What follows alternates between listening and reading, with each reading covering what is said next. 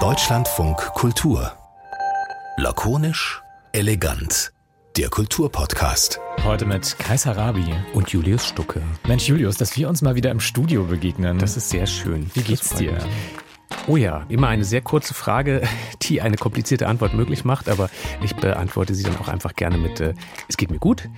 Ähm, dir hoffentlich auch. Ich bin aber auch ein bisschen ähm, verstört, ehrlich gesagt. Warum verstört? Hast du Poor Things geguckt? Nein, aber wir, also wir zeichnen an einem Vormittag auf und ich habe ähm, noch beim Vormittags Kaffee trinken und so im Handy rumlesen eine Kulturnachricht äh, im weitesten Sinne, eine Nachricht aus der schönen Welt der Kultur gefunden die ich einerseits von der Idee her verständlich wenigstens finde, nachvollziehbar will ich gar nicht sagen, aber andererseits hat die mich auch verstört, weil die so einen äh, Körperwelten-Moment hat. Also du erinnerst dich an diese plastinierten, heißt es, glaube ich, äh, da ausgestellten. War ich in der siebten oder achten Klasse auf Klassenfahrt tatsächlich. Okay, und es gibt einen, äh, jetzt gibt es einen, einen österreichischen Künstler, ähm, von dem kommt eine neue Idee, der heißt Flatz.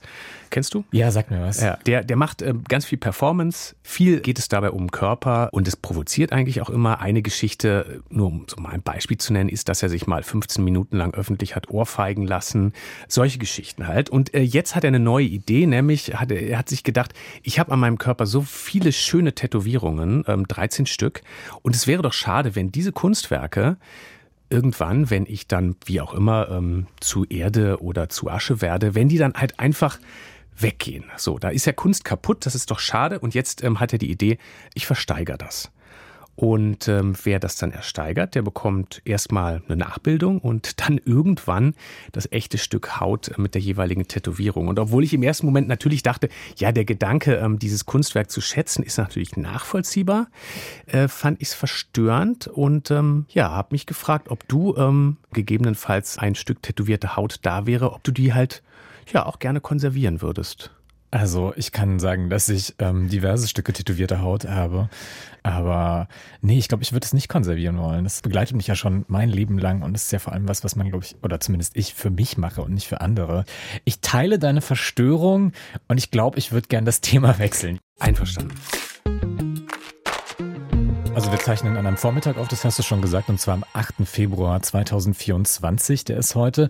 Gestern kam die Nachricht, dass die EU härtere Strafen beschlossen hat für Gewalt gegen Frauen. Da ist Vergewaltigung ausgenommen worden, vor allem auf deutschen Widerstand auch. Aber ja, es war erstmal so eine gute Nachricht, dass man sich jetzt europaweit äh, auf schärfere Strafen und auch vor allem einheitliche Strafen geeinigt hat, fand ich. Und gleichzeitig aber eben deshalb so ein bisschen paradox, weil es nicht so ganz zu passen scheint zu einer anderen Nachricht oder zu einem anderen Punkt, der irgendwie seit ein paar Tagen ähm, schon durch die Medien geht, äh, nämlich so eine Datenauswertung, die die Financial Times gemacht hat. Die haben so verschiedene Daten und Studien, die es gibt, sich angeschaut und ausgewertet und kommen zu dem Punkt, ähm, dass gerade bei jüngeren Menschen, also in der Generation Z, den, Sie haben sich genau die 18- bis 30-Jährigen, äh, glaube ich, da angeguckt, dass bei denen die Tendenz auseinandergeht des politischen Verhaltens, und zwar Männer werden tendenziell konservativer, Frauen liberaler und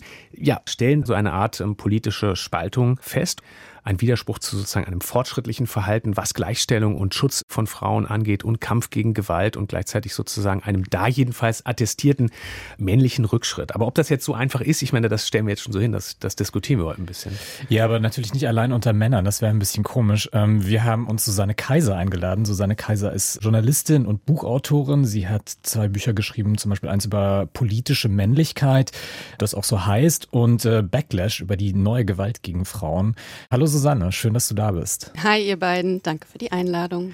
Wie ging es dir denn damit, als du diese Auswertung der Financial Times, als du davon gehört hast? Also ich war jetzt nicht besonders überrascht, ehrlich gesagt, über die Ergebnisse, ähm, obwohl das ja doch immer ein bisschen krass ist, sowas dann so schwarz auf weiß quasi zu lesen und gerade auch über jüngere Menschen zu lesen weil ich ähm, schon immer das Gefühl habe, dass wir gesamtgesellschaftlich vorangehen und es natürlich auch von den jungen Leuten ausgeht, dass wir progressiver werden. Aber ich habe schon auch in der Beschäftigung mit Backlash und davor auch politische Männlichkeit ist jetzt drei Jahre alt, da habe ich das auch schon bemerkt oder untersucht. Wir erleben einfach ja einen Backlash auf diese Errungenschaften, die immer schneller vorangehen und die manche einfach abhängen oder nicht so richtig mitnehmen. Und da geht es ja auch nicht nur um politische Einstellungen, sondern wirklich um Weltanschauungen. Hm. Ja, ist auch so ein bisschen so die große Frage, was ist Konservatismus eigentlich, was, was wird unter diesem Begriff verstanden. Aber ich finde es das interessant, dass du sagst, dass der, der politische Fortschritt immer so ein bisschen auch von den, von den jüngeren Generationen ausgeht, weil ich habe das erste, was ich natürlich gemacht habe, als ich diese Nachricht gelesen habe, war mal so zu überlegen, wie ist das denn in meinem, in meinem Umfeld, was natürlich auch ein sehr spezifisches Milieu ist als äh, Journalist und habe dann aber auch so an meine jüngeren Schwestern zum Beispiel gedacht und mit was für Leuten die zu tun hatten. Und dann, ähm, die kommen eher so aus, so einer, aus, einem, aus einem ländlichen Gebiet und da dachte ich so, ja, das passt irgendwie. Da sind vor allem auch so die Jungs, die sind so Ende 20, Anfang 30. Da sind einige Beziehungen in die Brüche gegangen, weil meine Schwestern sich dann doch nicht die Butter vom Brot nehmen lassen wollten von ihren jeweiligen Partnern. Ähm, deswegen dachte ich so, ja, irgendwie sehe ich das auch. Okay, aber, aber, aber das, das heißt, du siehst da Du siehst da auch genau diesen Unterschied ähm, zwischen Männer in die eine Richtung, Frauen in die andere Richtung? Ja. Okay, okay. Weil, weil, also genau das ist ja auch so ein Punkt, der an der Geschichte, glaube ich, der neue ist, dass man bisher immer gesagt hat, innerhalb einer Generation verläuft das sozusagen einigermaßen konsequent, weil Generationen geprägt sind durch die Art, wie sie irgendwie aufwachsen, was sie beeinflusst und deshalb sind Generationen quasi eher in die eine oder in die andere Richtung und jetzt driftet innerhalb der Generation auseinander. Ja, das ist ja nur von der Tendenz her so. Ne? Ich glaube, dass es, also dass auch unter den Männern das relativ polarisiert und man gar nicht so einfach sagen kann, das sind dann alle Männer als, also der Generation Z als homogene Gruppe und dann haben wir alle Frauen, sondern ich glaube, auch da gibt es starke Polarisierungen. Und außerdem ist es auch so ein Wahrnehmungsding. Also ich glaube, dass in der Gruppe der Männer viele denken, dass sie total feministisch sind und auch progressiv und gar nicht mitbekommen, ähm, weil sie nur ihre eigene Wahrnehmung haben und man Privilegien ja auch nicht unbedingt sehen kann, ne, wenn man sie selber genießt. Das kriegt mhm. man immer erst mit, wenn man diskriminiert wird oder die Privilegien eben nicht hat. Und ähm, deshalb ja vielleicht gar nicht so gar nicht so den Blick dafür haben, wo sie aber doch relativ konservativ eingestellt sind. Wenn es zum Beispiel um Care-Arbeit geht oder um, ja, weiß ich nicht, den Haushalt, ne, wie man sich das aufteilt. Da hat, also hat gerade Corona ja gezeigt, dass auch unter den Jüngeren, ähm, so sie denn schon Familien hatten, das eben nicht so super aufgeteilt war, mhm. sondern ja, es diese Rolle rückwärts, wie es immer genannt wird, gab in die Hausfrauenehe. Vielleicht kannst du, ich glaube, das ist schon wichtig, vielleicht kannst du aus den Sachen, die du ja wirklich für deine Bücher viel ausführlicher angeschaut hast, als das jetzt in dieser kurzen Financial Times Auswertung rüberkommt, da ist es eben wirklich ja dieses konservativ-liberal und das wird wenig konkret gemacht. An welchen Punkten, die du beobachtet hast, zeigt sich denn diese Entwicklung, egal jetzt, ob sie auseinandergeht oder ob sie generell so ein bisschen in die Richtung geht? Also was heißt dann genauer an so ein paar Punkten aufgemacht konservativer? Ich glaube, das ist wichtig, weil man dann ja auch zu dem Punkt gleich kommt, irgendwie, wo ist es problematisch und wo vielleicht auch nicht. Ja, das kommt ein bisschen drauf an, in welchem Bereich wir schauen. Ich habe ja in politische Männlichkeit mir vor allem den so gesellschaftlich-politischen Bereich angeschaut und sehe das da schon, dass es diese Rückwärtstendenzen gibt bei gleichzeitigem Fortschritt. In Backlash nenne ich es das feministische Paradox, weil ich mir da ein bisschen eher den persönlichen Bereich anschaue. Es kommt sozusagen darauf an, auf welchen Bereich man schaut. Und in allen Bereichen kann man das sehen. Also in der Politik sind die USA natürlich äh, Vorreiterin ne, mit, mit dem Rückrollen von ja, feministischer Gesetzgebung, also Abtreibungsrecht beispielsweise um 50 Jahre zurückgedreht. Die ganzen queeren Rechte, die es gab, ähm, also komplett weg in manchen Bundesstaaten, hin zu einer, wirklich schon zu einer Verfolgung auch von queeren Menschen. Und das sehen wir in Deutschland ja auch. Ne? Da hat die AfD sich ja inzwischen auch ein bisschen geoutet, was sie vor ein paar Jahren noch nicht gemacht hat, dass sie eben auch Abtreibungen verbieten will oder strafrechtlich wieder verfolgen. Abtreibungen sind ja in Deutschland gar nicht legal. Die werden nur nicht strafrechtlich verfolgt. Da sieht man diese Bestrebungen. Und wenn man in den häuslichen Bereich äh, schaut, das, was immer so häusliche Gewalt genannt wird, dieser komische, sperrige Begriff, mhm. wo es eigentlich um Partnerschaftsgewalt geht und eigentlich um männliche Gewalt gegen ihre Partnerinnen, ähm, dann sehen wir, dass auch da Gewalt zunimmt, schon seit ungefähr zehn Jahren. Und da geht es vor allem um sexualisierte Gewalt, die zunimmt, was ja, ja per Definition so ein Frauen wieder auf ihren untergeordneten Platz auf den Körper zurück reduzieren bedeutet. Ne? Die sind ein Körper, die sind für das Reproduktive zuständig. Ähm, also je nachdem, wo man hinschaut, kann man diesen Backlash sehen. Ich finde es ganz interessant, weil in deiner Erzählung klingt es ja auch so ein bisschen so, als wäre der feministische Fortschritt dafür ausschlaggebend, dass so liberale demokratische Parteien quasi abgewählt, zurückgedrängt werden. Aber so in, in der Erzählung, die ich so wahrnehme, ist es ja eigentlich immer so das Thema Migration, das, das eigentlich den Ausschlag gibt. Ist das so ein bisschen so ein Ding, dass man halt über dieses Thema Migration und die Ängste und konservativen Ansichten dazu, dass es wie so ein Einfallstor ist? Mm, ich glaube, Migration ist, ist halt dieses rechte Thema und wir haben in den letzten Jahren gesehen, dass dieser antifeministische Backlash auch immer rechter geworden ist. Und deshalb ist das Thema Migration schon natürlich ein großes Thema, einfach weil es ein rechtes Thema ist. Aber also man kann das nicht so getrennt sehen, auch wenn es oft getan wird, um eben manche Bevölkerungsgruppen trotzdem noch zu erreichen, Frauen beispielsweise, die ja zahlenmäßig also ein sehr großes Wählerpotenzial darstellen. Hm. Eigentlich ist Migration so, wie die Erzählung ähm, also wie dieser Erzählung viele anhängen, ja immer verbunden auch mit dem großen Austausch.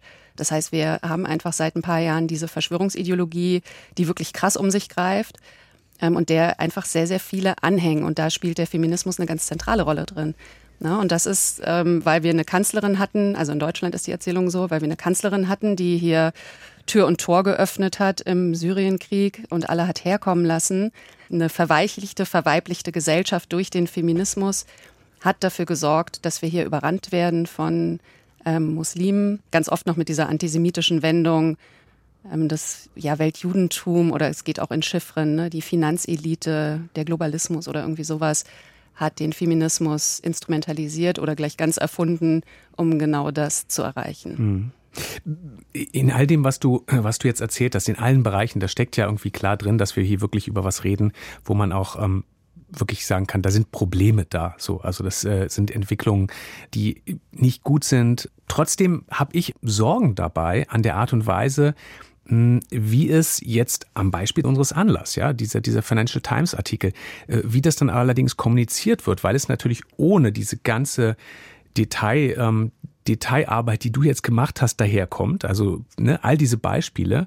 Hm, und was dann, wenn man so will, bleibt in den Überschriften, in dem Artikel, ähm, ist halt dieser Punkt Männer konservativer, Frauen liberaler und bis zu dem Punkt sind wir doch noch nicht bei einer Problembeschreibung, weil bis zu dem Punkt sind wir in einer Situation, wo dann auch viele sagen können, ja, okay, ähm, aber lasst mich doch konservativer sein. Also weil dann fehlt ja eben genau dieses Belegen der Probleme so und, und, und dann wird im Prinzip ja sogar äh, gegebenenfalls eine Gruppe irgendwie noch ja, bestärkt damit. Ja, das ist so ein bisschen Symptom unserer Zeit, dass es zu wenige tiefgehende Analysen und zu viele ja, so schlagwortartige so Gleichmachereien gibt, ne, die dann schon an sich sozusagen wirksam sind. Das also ist ja auch das, was dem, was dem Netz oft vorgeworfen wird, dass es sowas eben beschleunigt.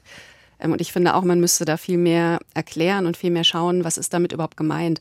Ich würde zum Beispiel gar nicht sagen, dass ähm, jüngere Männer der, der Gen Z, der Generation Z, konservativer werden, sondern ich finde, was wir da sehen, ist reaktionär. Und das ist natürlich was deutlich anderes als Konservatismus.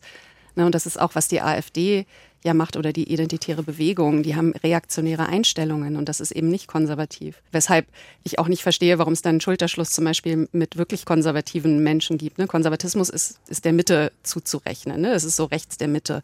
Aber reaktionär, das, da steckt die Verfassungsfeindlichkeit ähm, und das Antidemokratische mit drin. Ja, finde ich einen spannenden Gedanken, weil ich jetzt in der Vorbereitung auch so viel darüber nachgedacht habe, was ist denn eigentlich mit dem Begriff konservativ gemeint und dann auch so den Gedanken hatte, dass sich der Begriff davon, was konservativ ist, ja auch geändert hat über die letzten Jahrzehnte. Also ich glaube, ein Konservatismus in, im Nachkriegsdeutschland, in der Nachkriegs-BRD war zum Beispiel für meine Begriffe irgendwie viel mehr katholisch geprägt, wertkonservativ, während es heute auch, da steckt auch so eine, finde ich, sehr libertäre, aufs Individuum fokussierte Ideologie hin und so eine Ablehnung von gesellschaftlichen Zusammenhängen.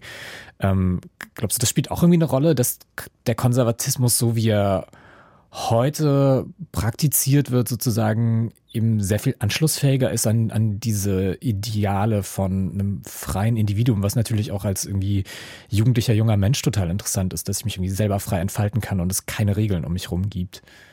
Ja, da, da bin ich mir nicht so ganz sicher, ob das, ob das der reaktionäre Konservatismus wirklich will oder ob das nicht eher als Problem auch erkannt wird, dieses total individuelle. Und es kommt auch darauf an, was man mit, mit ähm, so Willensfreiheit, Entscheidungsfreiheit und so meint, weil es gibt ja zwei Freiheitsbegriffe. Ne? Es gibt die, die Freiheit von und Freiheit zu kein Tempolimit zu haben. Ne? Das ist die, die Freiheit zu rasen. Hm. Ähm, aber ich hätte ja auch die Freiheit, das wird immer so ein bisschen gegeneinander ausgespielt, aber auch zu Recht, finde ich. Ähm, ich möchte ja auch die Freiheit haben, ähm, dass, dass meine Umwelt zum Beispiel nicht zerstört wird dadurch oder dass ich nicht überfahren werde oder so. Ja. ja da bin ich frei, frei von. Ähm, und diese, also das wird zum Beispiel gar nicht jetzt groß getrennt, diese Freiheitsbegriffe. So, so intellektuell ist, glaube ich, die ganze Diskussion auch einfach ähm, gar nicht. Ja. Und also was, mh, was für mich halt so einen großen Unterschied macht, ist auch einfach das Internet. Also wir sehen ja, dass ähm, die, die identitäre Bewegung oder die AfD oder alle möglichen Rechten halt super gut, super schnell mit TikTok umgehen konnten. Mhm. Und wenn wir uns jetzt Konservative wie die Treadwives zum Beispiel anschauen, ne, das sind diese ähm, Pseudo-Hausfrauen, eigentlich Influencerinnen auf TikTok, Instagram und so weiter, die meistens auch einen akademischen Hintergrund haben, also die haben studiert und sagen dann, jetzt möchte ich aber nur für meinen Mann da sein. Ich glaube an die traditionelle Familie. Wir wollen viele Kinder bekommen für unsere Nation und so weiter. Dann halten sie irgendwelche tollen Braten oder Cupcakes in die Kamera und ne, lassen sich irgendwie auf ihrem Bauernhof begleiten. Und das ist natürlich kein echter Konservatismus, weil ähm, die die Wahl haben, das zu tun. Die haben Reichweite. Und das sind alles Dinge, die Frauen in den 50er, 60er Jahren, die wirklich Hausfrauen waren, einfach überhaupt nicht konnten. Und diese Frauen können dank des Feminismus jederzeit sich trennen, sagen, ach, ich schmeiß hin, ich werde links.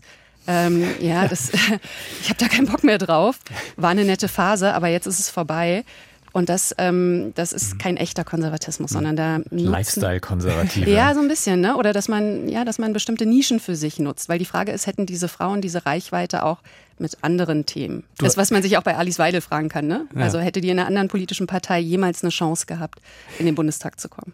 Du hast Beraten gesagt, ähm, du hast aber auch Tempolimit gesagt. Beides so sind, glaube ich, so mögliche Trigger. Ja, also ähm, Tempolimit nicht ganz so doll vielleicht wie übers äh, wie übers Gendern zu reden, aber Tempolimit ist schon auch was, das wirft man in irgendeine Runde ein und ähm, man kann damit ähm, wunderbar die Leute emotional werden lassen. Ähm, und auch so ein Punkt irgendwie, über den Kais und ich echt viel irgendwie hin und her gesprochen haben in der Vorbereitung war, dass natürlich in dieser Entwicklung auch sowas zu sehen ist, sagen manche, wie eine Spaltung. Und dann gibt's wiederum aber ja andere. Steffen Mau hat so ein Buch geschrieben, Triggerpunkte, der eben sagt, ah, dieses Ganze von der Spaltung reden ist auch problematisch, weil vielleicht ist die Gesellschaft gar nicht so gespalten, sondern es sind eben Leute, die sie spalten wollen und dann so einzelne Trigger reinwerfen, wie halt den Beraten oder das, das Tempolimit oder das Gendern.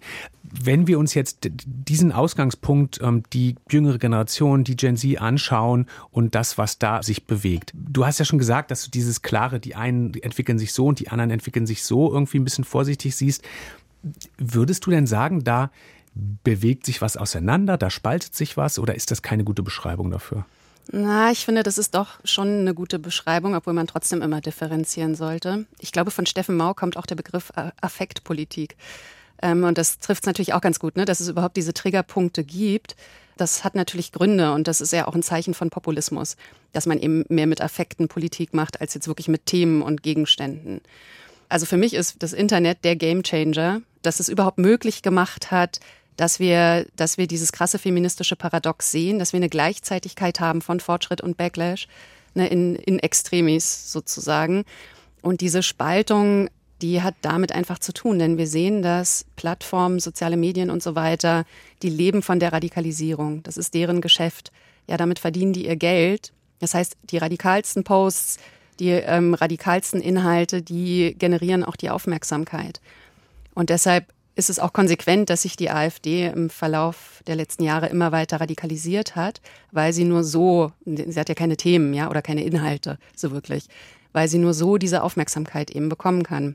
Mhm. Oder jemand wie Andrew Tate, der noch vor ein paar Jahren einfach, ne, als ich politische Männlichkeit geschrieben habe, da war ich vor allem im Darknet unterwegs. Das war Manosphere, Manosphäre, ja, irgendwelche obskuren Internetforen, wo sich äh, toxische Männer irgendwie sammeln und Gewalt gegen Frauen verherrlichen. Aber das ist ja total in den Mainstream gekippt, in, also seit zwei Jahren ungefähr. Das heißt, wir brauchen das Darknet eigentlich überhaupt nicht mehr, weil wir es jeden Tag bei TikTok sehen können. Ja. Aber es scheint auch so ein bisschen, als würde, würden diese Inhalte ja auch auf, auf fruchtbaren Boden fallen. Also ist, was, was, was sind das für Leute, die sich das dann angucken? Sind das wirklich so die verunsicherten Männer, die mit ihren Rollen nicht mehr oder mit dem Rollenbild nicht mehr klarkommen und jetzt einfache Antworten suchen? Oder wer, wer eignet sich sowas dann an? Wer guckt sich sowas an und eignet sich sowas an? Also erstmal sind das wir alle. Ne? Das, also Andrew Tate haben wir inzwischen, die wir bei TikTok und Instagram und so unterwegs sind, mit dem hatten wir alle irgendwann früher oder später zu tun. Die einen schauen das vielleicht aus Faszination. Ähm, für manche ist es der Job. Ähm, und sehr ich hab, viele. Ich habe da meine Timeline wirklich sauber gehalten. Echt? Kann, kann, ja, TikTok? Ja, kann, äh, nee, TikTok äh, nutze ich ehrlich gesagt nicht, aber, aber bei Instagram bin ich, äh, bin ich über den nicht. Der wurde mir nie reingespült. Ich habe ihn bei Twitter tatsächlich ein paar Mal gesehen und als ich dann realisiert habe, was für ein Typ ist, habe ich ihn sofort weggeblockt. Okay. Okay, Entschuldigung, ja, ich habe dich unterbrochen. Das, aber das, äh nee, ähm, ist ja das ist ja voll interessant auch zu sehen, wie andere damit irgendwie umgehen, weil ich habe natürlich auch immer diese Berufsbrille irgendwie mhm. auf. Ne? Mhm. Ähm, aber ich glaube, wir, also Medien kochen das dann hoch, was bei TikTok oder Twitter oder so eben sowieso los ist. Und das ist das mit der Radikalisierung. Der ist einfach so extrem, der hat so krasse Sachen gesagt, gepostet, ähm, an, an Inhalten, an Content bereitgestellt dass jede Person da früher oder später mal drüber gestolpert ist. Und er bietet halt eine Identifikationsfigur. Und das ist sowas, ähm, was man, was man einfach nicht unterschätzen darf. Das sind schon verunsicherte Männer, aber Jungs heute stehen ja vor total ambivalenten gesellschaftlichen Erwartungen, weil die natürlich früh mitbekommen, so Männlichkeit, Weiblichkeit, aha, das ist alles nicht mehr so binär und so. Ähm, und Männlichkeit, wenn überhaupt, ne, dann ist es toxisch und problematisch. Ähm, du musst auf jeden Fall Grenzen einhalten, äh, Nein akzeptieren, darfst dafür aber auch rosa tragen und äh, Balletttänzer werden oder so. Na, also das, das alles kriegen die ja mit, aber dann haben wir ja nach wie vor eine Kultur, die ganz andere Idole einfach hochjubelt. Ne? Es ist ja immer noch, sind immer noch diese toxischen Fußballer, Ronaldo Boateng und so, die auch alle mit häuslicher Gewalt zu tun haben. Oder Johnny Depp, ne, war die meistgegoogelte Person, ich glaube 2022 oder 23, 22 wahrscheinlich, ne, nach diesem Amber Heard-Prozess. Mhm. Also der war nie so bekannt wie danach. Ne, das bringt unsere Kultur ja schon hervor. Deshalb ist es so ein bisschen scheinheilig die Verantwortung nur so auf die verunsicherten Männer abzuschieben. Dann leben wir im neoliberalen Kapitalismus, der Männern oder allen eigentlich auch ständig sagt, ja, ähm, wenn du Erfolg haben willst und du musst unbedingt Erfolg haben, dann das, das bedeutet ganz viel Geld und ganz viele schöne Frauen. Ja, dann muss man sich ja irgendwie, muss man sich identifizieren. Wir leben in Zeiten von Identitätspolitik. Wir haben krasses Gender-Marketing. Das heißt, diese Identitäten, die werden ständig von uns eingefordert, gerade im Netz, ja, mhm. schon damit wir beworben werden können, gezielt. Mhm. So, und dann, dann ist es irgendwie klar, dass wenn ich als junger Mann oder vielleicht noch junge ähm, nicht so genau weiß, womit ich mich identifizieren soll, dann nehme ich natürlich das Klare, ähm, was, was mir irgendwie ein, Erfolgsmodell vorlebt und was, wo ich weiß, was ich da habe. Denn diese ganze alternative Männlichkeit ist ganz schön vage und was soll das überhaupt sein? Ja, ja. Aber das ist was, wo ich wirklich jedes Mal wieder irgendwie in so einen Moment komme, ähm, wo es mich zurückwirft. Äh, ich sage nur noch mal für die, die Andrew Tate jetzt auch nicht in der Timeline hatten, nur noch mal sicherheitshalber. Ähm, ist halt ein Influencer, der wahnsinnig viel schlimmen Content geliefert hat, frauenfeindlichen Content geliefert hat, der mittlerweile auch eben äh, gerichtlich Vorwürfen ausgesetzt ist ähm, von Menschenhandel und Vergewaltigung und sich dem versucht zu entziehen, aber eben davor auch schon all diesen Content geliefert hat und eben, ja, ihr habt es beide gesagt, eben da auch viel Resonanz für kriegt. Und diese, dieses Erklärungsmuster, dass das eben auch mit so einem Suchen in einer für junge Männer komplizierteren Welt ist, das ähm, taucht immer wieder auf. Ich hatte ein Gespräch mit einem super interessanten Männerforscher, äh, Boris von Hesen heißt der, der einige Bücher zum Thema Männlichkeit schreibt und in der Sozialarbeit unterwegs war und da einen Blick hatte auf auch junge Männer mit, ähm, mit wirklich problematischem Leben so und, ähm, und wie die sich dann entwickeln. Der kam auch mit so einem Moment, dass eben dieses gute Role Model fehlt, dass die Vorbilder fehlen und dass dann eben einfache Antworten, die im Prinzip man bis in die Politik ziehen könnte. Natürlich Putins und Trumps dieser Welt, die einfache Antworten bieten. Und das, das klang bei dir ja auch ein bisschen gerade an. Ich habe vorhin noch mal was von einem Psychologen gelesen, der auch mit diesem Punkt kam und sagte, ja, es ist, es ist so schwierig und es fehlen die guten männlichen Vorbilder. Und das, das klingt total nachvollziehbar. Mir ist es aber irgendwie dann doch zu einfach, weil ich ähm, ist jetzt natürlich gefährlich, meine Privatempirie äh, gegen ähm, deine auch wirklich äh, intensive Beschäftigung damit ähm, zu stellen oder die von dem Boris von Hesen. Aber trotzdem habe ich so einen kleinen Bauchschmerz damit, wenn ich dann irgendwie um mich herum gucke, in mein Aufwachsen gucke. Ich hatte ja noch weniger gute Role Models, als es die doch heute eigentlich schon gibt. Also weil Klar, dass es noch, noch immer nicht die Mehrheit ist, aber Männer bleiben mehr zu Hause, kümmern sich mehr auch irgendwie um Familie. Sie machen das immer noch nicht genug und immer noch nicht gleichberechtigt, aber es ist sozusagen ein Mehr geworden. Also deshalb habe ich sozusagen mit diesem alleinigen Erklärungsmuster ein kleines Problem so und ähm, würde mal eins an, für euch anbieten, was irgendwie das ergänzt. Jetzt bin ich gespannt. ja, ich auch. Ähm, nämlich, wenn man jetzt als junger Mann damit alleingelassen ist ähm, dann ist es natürlich problematisch, man sucht sich schneller die einfachen Antworten. Und deshalb ist es zum Teil auch ein bisschen eine Klassenproblematik in Haushalten, wo Kids halt irgendwie wirklich strugglen, ähm, wo die Eltern halt irgendwie ähm, beide wahnsinnig viel arbeiten müssen, um es irgendwie zu schaffen. Da ist natürlich dann keiner da, ähm, der in diesem Alleinen äh, dir auch vielleicht ein bisschen Resonanzraum bietet und das spiegelt, was eben in Wohlfühlhaushalten natürlich irgendwie einfacher ist, da vielleicht so ein bisschen auch noch mal was anderes entgegenzusetzen. Also ist es irgendwie am Ende auch vielleicht so ein bisschen so ein Problem von Ungerechtigkeiten arm-reich? Also das finde ich eine sehr gewagte These und ähm, das sehe ich auf jeden Fall komplett anders. Mm, ich habe mich in Backlash vor allem mit Akademikerinnen unterhalten, nicht weil ich die gesucht habe, sondern weil ich die gefunden habe, also in Frauenhäusern, bei den Hotlines und so mhm. weiter. Ähm, und das ist etwas, was, was die Gewaltforschung schon seit 20 Jahren beschreibt. Die besonders vulnerablen Gruppen sind einmal klar arme Frauen. Das liegt aber daran, dass die weniger Ressourcen haben, um sich aus so einer Beziehung zu befreien. Und Akademikerinnen. Es gibt auch Studien, die zeigen, und Akademikerinnen sind grundsätzlich mit Akademikern verheiratet. Ne? Die heiraten selten nach unten also in der gesellschaftlichen Hierarchie oder in den sozialen Schichten. Und es gibt Studien, die zeigen die allerkrassesten reaktionären Ressentiments gegen Frauen. Diejenigen, die sagen, ja, wenn das Essen nicht rechtzeitig auf dem Tisch ist, kann mir schon mal die Hand ausrutschen. Das sind BWLer, Mediziner und Ingenieure. Und das sind Akademiker, ja, das ist nicht die untere Schicht. Und da bin ich mir nicht so sicher, wie das mit den Re Resonanzräumen, also wie das da zu verstehen ist. Ähm, der Attentäter von Utøya von 2011, ähm, der hatte eine feministische Mutter. Da ist bestimmt ganz viel, ne, das schreibt er seitenweise in seinem Pamphlet. Ähm, da ist bestimmt ganz viel, gab es ganz viel Resonanz. Und ich glaube, was, es geht ja nicht nur darum, dass junge Männer einfache Lösungen suchen und angeboten bekommen, sondern was da das ganz Große sozusagen, was das auch begründet, ist ja, dass damit Privilegien verbunden sind. Mhm. Und wenn ich diese Privilegien, wenn ich merke, ich verliere Privilegien, die ich für normal gehalten habe, also ne, das ist ja, es gibt diesen, diesen Spruch, ähm, wenn man privilegiert ist, dann fühlt sich Gleichberechtigung wie Unterdrückung an.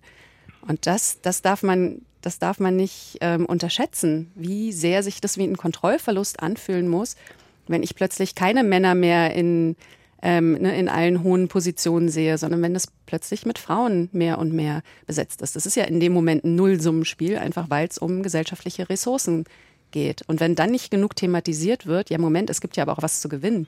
Also zum Beispiel, dass wenn du in Elternzeit gehst, du nicht total geschämt wirst von deinem Arbeitgeber, sondern einfach zurückkehren kannst. Ne, du darfst Zeit mit deinen Kindern verbringen und so weiter. Ähm, wenn das nicht in Zusammenhang gebracht wird, dann, ja, dann bleibt es eben ein Nullsummenspiel. Außerdem muss man sich ja fragen, warum brauchen denn Männer immer Männer, um sich zu identifizieren? Also, das hat mich ja, das, letztens eine Journalistin das war, gefragt, ja, das finde ich total sinnvoll, na klar. Absolut, absolut. Hast du eine Erklärung das, dafür? Ich? Ja. Äh, ja, weil, weil ihnen immer gesagt wird, du, du musst dich männlich identifizieren. Aus dir muss irgendwie ein Mann werden. Was für einer, das kannst du dann schauen. Absolut. Also das war ja auch sozusagen der, der Startpunkt. Die, die, die These hast du, hast du gewagt irgendwie und ähm, gewagt genannt und ähm, natürlich erfolgreich gesagt, warum das irgendwie in eine komische Richtung führt.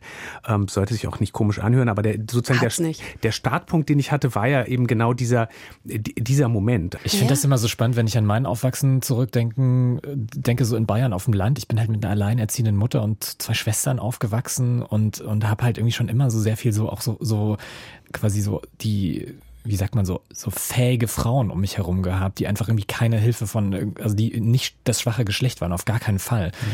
Ähm, und deswegen war das für mich immer normal. Und ich habe dann irgendwann mal so erlebt, als ich äh, ausgezogen bin, dass ich irgendwie schockiert war, dass diese Gleichberechtigung gar nicht der Standard in der Gesellschaft ist, die ich irgendwie als, als Kind und Jugendlicher erlebt habe. Wie kriegt man das auch ja. Männern vermittelt, die halt irgendwie in ähm, in, in Familien mit äh, irgendwie einem dominanten Vater zum Beispiel aufwachsen, der noch sehr patriarchales Männerbild hat und da eben auch so eine gewisse Vorbildfunktion auch für sich einfordert. Ähm, ist es dann wirklich so Bildung, über die man an diese Männer rankommt oder wie, wie kriegt man die? Ja, ähm, also Bildung auf jeden Fall. Das kommt aber darauf an, was für eine Bildung. Weil wir sehen ja bei Ingenieuren, Medizinern und BWLern, dass es nicht irgendeine Bildung ist, offensichtlich, ähm, sondern eben eine bestimmte. Ähm, und das, also ich würde jetzt sagen, eine geisteswissenschaftliche Bildung, aber das ist auch der Bereich, aus dem ich komme. ähm, also ähm, genau. Und das ist, also ich glaube, da geht es viel auch um Sensibilisierung und um so eine, ja, e emotionale Bildung. Das, das klingt so ein bisschen ja, aber vielleicht muss das auf Affektpolitik auch die Antwort sein, dass man schon, dass man Zugang zu den eigenen Gefühlen entwickelt, ähm, dass man auch die, sowas wie Menschenrechte, also es klingt jetzt so plump, aber einfach das, was in der Verfassung steht, dass das wird, dass da wirklich geschaut, also dass es erstmal unterrichtet wird, auch in Schulen zum Beispiel, und dann geschaut wird, was was ist denn damit gemeint, was ist denn mit Männern und Frauen gemeint oder ne, das, also es gibt ja einfach kein kein Schulfach Gender oder mhm. brauchen wir überhaupt ein binäres System? Was ist die traditionelle Familie? Was gibt's noch für Familienmodelle? Ne, das wird mal am Rande irgendwo ein bisschen unterrichtet, aber eigentlich nicht wirklich und das ist schon gar nicht verpflichtend.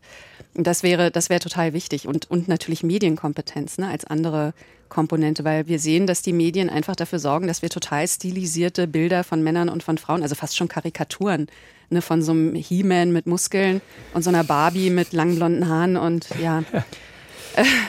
haben. Ne? Also schaut euch mal die Top 10 InfluencerInnen an. Ne? Das ist mhm. echt, das ist erschreckend, was man da sieht. Ich, ich würde gerne noch einen Punkt irgendwie anbringen, was, was ich gestern auch tatsächlich ähm, auf Instagram gelesen habe und irgendwie auch ganz spannend fand und mich gefragt habe, ob das auch ein, ein Punkt sein könnte. Ähm, da hat jemand, ich weiß gar nicht mehr, wer es war in meiner Bubble, auf jeden Fall einen Tweet äh, oder einen Blue Sky Tweet, Nachricht, Post geteilt ähm, von Asha Hedayati. Das ist eine Aktivistin und die hat bemerkt, dass sie an Veranstaltungen zu Gewalt gegen Frauen, Femiziden, dieser Thematik vor allem immer so weiblich gelesene Personen im Publikum sitzen und keine Männer. Also müssen wir unsere Männer auch zu solchen Veranstaltungen mitnehmen, damit die auch erstmal so diese Konsequenzen realisieren von das ist das Klima und das macht es irgendwie mit anderen Menschen? Also bin ich total bei Ascha. Ähm, das geht mir ganz genauso mit meinen Veranstaltungen. Es sind ein paar männlich gelesene Personen dabei. Es werden sogar auch mehr. Ähm, aber insgesamt hat man das Gefühl, dass Männer denken, das Thema Gewalt gegen Frauen ist ähm, ein Frauenthema. Das hat mit ihnen überhaupt nichts zu tun. Und das ist natürlich sehr kurz gedacht, weil also irgendjemand übt diese Gewalt ja aus. Ähm, und das sind natürlich Männer. Das heißt, die sind sogar doppelt betroffen, ja, nämlich als Täter. Und das würde ich ja schon hinterfragen wollen, ähm, wenn ich in dieser Rolle wäre. Ähm, und aber natürlich auch als, als Betroffene, weil sie in jetzt zum Beispiel Schulenpartnerschaften ja auch unter toxischer Männlichkeit dann leiden. Das heißt, es ist, natürlich geht das alle was an. Das ist ein gesamtgesellschaftliches Problem und Phänomen, und das so weit von sich zu weisen, das ist für mich ein typisch patriarchaler Reflex. Das ist wie diese ganze, diese ganze Sprache, die nicht zum Punkt kommt und immer nicht sagt, worum es geht, ne, sondern weiß ich nicht, ja, ist, haben wir diese Passivkonstruktion, also es fängt an mit der Familientragödie oder dem Beziehungsdrama, den unguten Dynamiken, die da stattgefunden haben und geht dann zu dieser Passivkonstruktion und dann ja leider Frau mit Messer, äh, weiß ich nicht, niedergestochen oder so. Und da, da ist kein Täter da. Also kann ich äh, ein bisschen auch nachvollziehen, warum man sich dann nicht mit der Täterrolle identifiziert, obwohl man vielleicht selber zu Hause sogar gewalttätig ist. Ein Gedanke, der schnell so ein bisschen äh, plump sonntagsredemäßig klingt. Ähm, vermutlich geht es auch darum, dass diejenigen, die das Ganze kritisch sehen und ähm, die das Ganze nicht wollen, vielleicht auch dann doch ein kleines Stückchen häufiger aus der Deckung kommen. Also dass Männer, die sagen, okay, ich, ähm, ich finde es halt problematisch, doch ein Stück weit häufiger äh, Courage zeigen und sagen so, äh, dieses Gespräch, dieser Moment, ähm, diese Gedanken, äh, finde ich, haben hier keinen Platz und das häufiger macht. Ich weiß, es klingt jetzt wirklich so ein bisschen, so ein bisschen sonntagsredemäßig, aber es ist, finde ich, was ähnliches, was wir ja gerade auch erleben in den Demonstrationen gegen Rechtsextremismus, dass man sagt, okay, dieser, dieser auf der Couch irgendwie darüber ähm, klagen Moment äh, ist bei Leuten, die das so nicht wollen, geworden zu einem ich bewege mich dann doch raus Moment und dass man den auf diesem Feld eben auch braucht, dass man sich da eben irgendwie auch aktiv vielleicht häufiger mal fragen kann, tue ich in alltäglichen Situationen genug dafür, meine andere Sicht auch zu kommunizieren? Also ich finde diesen He for She Ansatz total wichtig, aber das kann nicht, das kann nicht die ganze Antwort sein. Und ein großes Problem dabei ist, dass, dass es im Netz zum Beispiel, also auf der Straße auf jeden Fall, und das wird auch gesehen, aber im Netz ähm, wird sowas eben nicht gesehen und das liegt an diesen Radikalisierungsalgorithmen. Mhm. Und da, das ist ein ganz großes Problem, was wir haben, dass alle moderaten Stimmen eben einfach gar nicht wahrgenommen werden. Also mit moderaten Inhalten braucht man nicht, braucht man bei TikTok gar nichts machen. Und auch, ähm, also auch Influencerinnen, die eine große Followerschaft haben, die müssen auch immer ein bisschen extreme Sachen posten. Ne, das, das kann man ganz gut beobachten, finde mhm. ich. Ähm, und das heißt, wir brauchen eine Lösung, die auch im Netz und vor allem im Netz schaut. Das heißt, da muss reguliert werden. Da müssen Plattformen, soziale Medien und so weiter verpflichtet werden, selbst radikale und menschenverachtende, hetzende Inhalte zu löschen. Was sie nicht tun, sondern das ist Privatvergnügen von weiß ich nicht, irgendwelchen großen Medien oder so, ne, die, die ja also Heere von Community ManagerInnen beschäftigen müssen, um sowas dann zu löschen. Und solange wir da sehen, dass Gewalt und Hetze gegen Frauen und gegen generell gegen auch queere Menschen und andere politische Minderheiten, dass das einfach vor unseren Augen jeden Tag stattfinden darf, macht das was mit unserem Frauenbild, mit unserem Rollenbild, mit unserem Wertesystem. Einfach welchen Wert geben wir einer Frau, wenn sie immer ständig auf ihren Körper reduziert wird und immer irgendwas mit Sex zu tun hat. So, und das, da sehen wir ja auch bei, bei, also bei Twitter oder X ähm, so, ein, so einen wahnsinnigen Paradigmenwechsel. Ne? In dem Moment, wo Elon Musk da übernimmt, wird es ja eine Spielwiese für rechte Trolle. Ne? Jetzt als letztes, was ich damit bekommen habe, war dieses Porno-Video von, von Taylor Swift. Mhm. Ne? Wahnsinnig erfolgreiche Frau, vielleicht die erfolgreichste Person jetzt gerade, ne, die, die sogar einen Einfluss auf den Wahlkampf in den USA hat und so weiter, obwohl sie eigentlich nur Popstar ist.